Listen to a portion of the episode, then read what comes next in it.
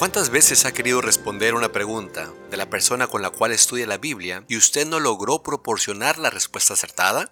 ¿Qué dice la Biblia? Con frecuencia, aquellas personas que recién inician el estudio de las Sagradas Escrituras se encuentran con numerosas interrogantes, algunas por falta de conocimiento bíblico y otras por prejuicios e interpretaciones erróneas de diferentes fuentes de información. Un número creciente de nuestros hermanos está dando estudios bíblicos a una cantidad cada vez mayor de personas interesadas en conocer la palabra de Dios. Muchos de ellos, por no haber tenido una preparación teológica adecuada, se encuentran con dificultades para responder algunas de estas preguntas. Confiamos que estas respuestas, bíblicamente bien documentadas, puedan ayudar al gran ejército de laicos que difunden la palabra de Dios con su mensaje de salvación a las almas sedientas que anhelan encontrar paz para su vida y la esperanza cierta de la vida eterna.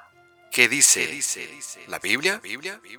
¿Qué tal? ¿Cómo están mis queridos hermanos y amigos? Estamos pues muy contentos nuevamente de estar aquí con ustedes en este programa de ¿Qué dice la Biblia? Es para nosotros una alegría y es también para nosotros pues un gran deseo de compartir con ustedes la palabra de Dios, de contestar algunas preguntas y por supuesto aclarar algunos tal vez malos entendidos. Y en esta ocasión pues vamos a ver dos textos eh, o dos citas, mejor dicho, porque son varios textos, en el cual pues hay personas, hay hermanos que creen que esas dos citas pues enseñan que el alma va a Dios cuando la persona muere. Y vamos a, ver y vamos a aclarar en esta, en esta ocasión. Y pues más que nada el apóstol Pablo habla acerca del deseo de partir y de estar con Cristo. Y estos dos textos, estas dos citas, una se encuentra en Filipenses 1.20 al 25 y dice de la siguiente manera, vamos a leer la primera para tener contexto de lo que estamos hablando y para que usted sepa. Dice Filipenses 1 del 20 al 25, conforme a mi anhelo y esperanza de que en nada seré avergonzado, antes bien que toda confianza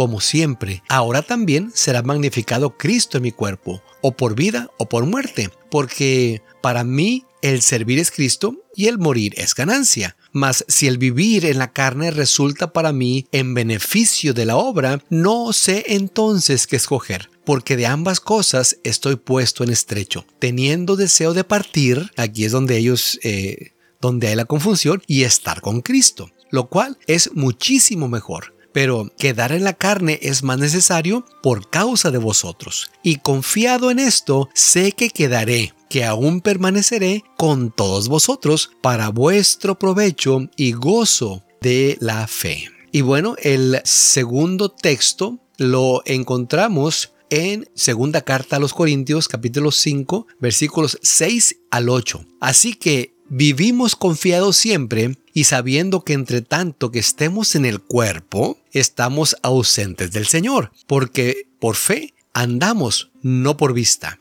Y dice el 8, pero confiamos y más quisiéramos estar ausentes del cuerpo y presentes en el Señor. Aquí pues las, los hermanos, las personas creen que estar ausentes en el, en el Señor es pues que nuestra alma sale volando como un fantasmita y está en la presencia del Señor. Pero vamos a ver qué es lo que realmente dice la escritura. Y pues, mi querido hermano y amigo, la enseñanza popular de que el alma va al cielo cuando un creyente en Cristo muere, pues pareciera estar eh, confirmada en estos textos. Pero eh, deberíamos de observar que en ninguno de los dos el apóstol Pablo indica cuándo sucederá el encuentro con el Señor. Eso es muy pero muy importante. Pero sí lo dice en muchos otros lugares de sus escritos. Si el apóstol Pablo con sus escritos que vamos a ver ahorita está contradiciendo lo que aparentemente dice en Filipenses y en 2 Corintios, entonces tenemos un gran problema porque él mismo se está contradiciendo y de esa manera pues está faltando a la verdad. Miren, en la primera carta a los tesalonicenses, él explica que cuando venga el Señor se producirá ese feliz encuentro y que los que duermen, o sea, los muertos, y los que vivimos, o sea, los que estemos vivos, seremos arrebatados juntamente con ellos en las nubes para recibir al Señor en los aires. Y así estaremos siempre con el Señor. Este texto va en contra de lo que aparentemente en Filipenses y en 2 Corintios el apóstol afirma. Y mire, eh, a Timoteo también en su segunda carta, él le recuerda que el día de su muerte estaba cercano, pero que él recibiría la corona de justicia, la cual me dará el Señor, juez justo en aquel día, dice, y no solo a mí, sino también a todos los que aman su venida. Esto lo dijo en el capítulo 4, versículos 7 y 8, o sea, hasta aquel día cuando Cristo Jesús por supuesto regrese. Y Jesús mismo pues así lo indicó cuando él dijo en Mateo 16, 27,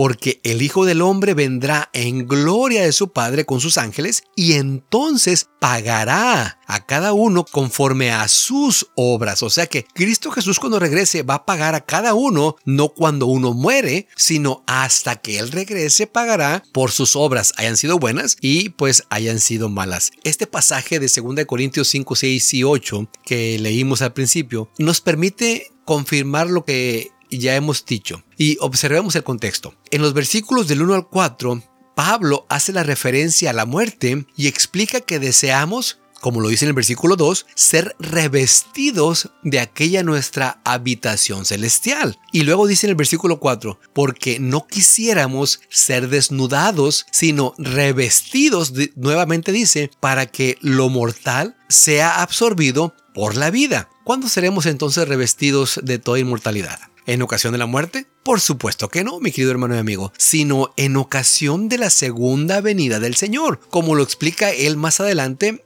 al decir en 1 Corintios 15, del 51 al 54, dice, a la final trompeta, los muertos serán resucitados incorruptibles y nosotros seremos transformados. O sea que Él, ya sabemos que está muerto, pues eh, Él lo dice aquí claro, hasta la venida del Señor es cuando seremos transformados y revestidos de esa inmortalidad. Y es tan pues irrenunciable y determinante la esperanza de la resurrección en el plan de salvación, pues que si no hay resurrección, Cristo no ha resucitado. Y seguimos en nuestros pecados, como él dijo. Y entonces también los que durmieron en Cristo, pues perecieron. Concluimos pues que si fuese cierto que el creyente al morir va al cielo y recibe su recompensa, ¿qué necesidad habría de una resurrección? Bueno, no podría decirse que los que durmieron en Cristo perecieron, puesto que estarían ya con Cristo. Pero la verdad, mi querido hermano y amigo, es que todos juntos nos reuniremos con el Señor, los que duermen